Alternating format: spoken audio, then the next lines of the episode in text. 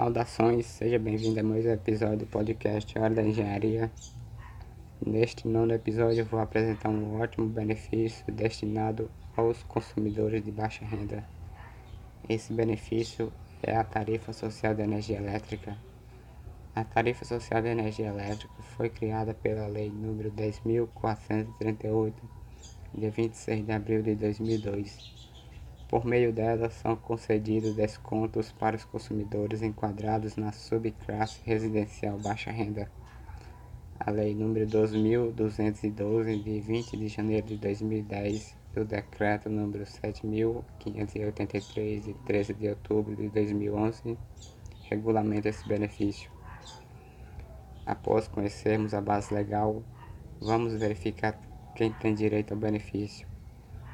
Para ter direito ao benefício da tarifa social da energia elétrica, deve ser satisfeito um dos seguintes requisitos.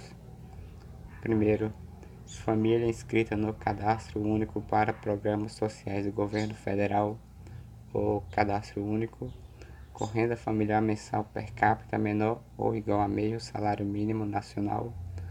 Ou, segundo, idosos com 65 anos ou mais ou pessoas com deficiência que recebem o benefício de prestação continuada de assistência social, o BPC, nos termos dos artigos 20 e 21 da Lei nº 8.742, de 7 de dezembro de 1993, ou terceiro, família inscrita no cadastro único com renda mensal de até três salários mínimos que tenha portador de doença ou deficiência física, motora, auditiva, visual, intelectual e múltipla, cujo tratamento, procedimento médico ou terapêutico requer o uso continuado de aparelhos, equipamentos ou instrumentos que para o seu funcionamento demandem consumo de energia elétrica.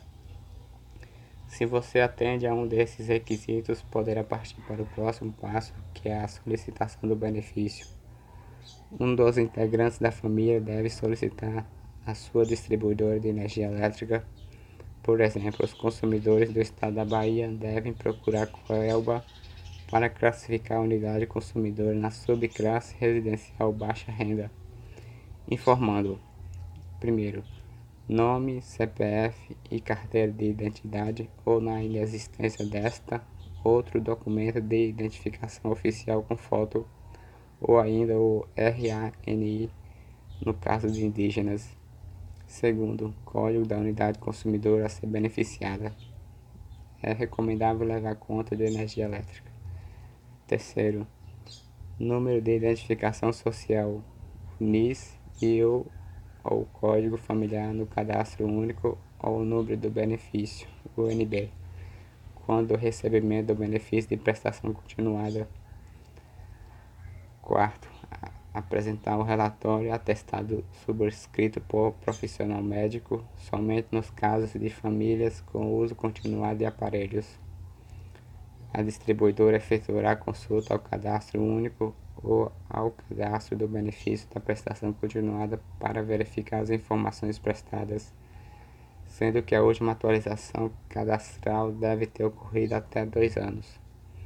Se for aprovado, o consumidor estará apto a receber o benefício. Para que esse benefício seja bem aproveitado, é necessário uma contrapartida do consumidor, ou seja, quanto menos ele consumir energia elétrica, maior será o desconto.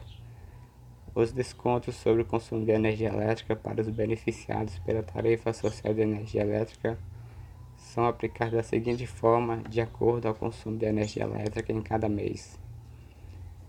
De 0 a 30 kWh terá um desconto de 65%, de 31 a 100 kWh terá um desconto de 40%, de 101 a 220 kWh terá um desconto de 10%, a partir de 221 kWh não é concedido nenhum desconto. Já as famílias indígenas e quilombolas inscritas no cadastro único que atenda aos requisitos têm desconto de 100% até o limite de consumo de 50 kWh por mês e percebe os descontos que irei descrevê-los. De 0 a 50 kWh terá um desconto de 100%. De 51 a 100 kWh terá um desconto de 40%. De 101 a 220 kWh terá um desconto de 10%. E a partir de 221 kWh não é concedido nenhum desconto. Para uma família com uso regular de eletrodomésticos e aparelhos eletroeletrônicos, é possível alcançar um bom desconto na conta de energia.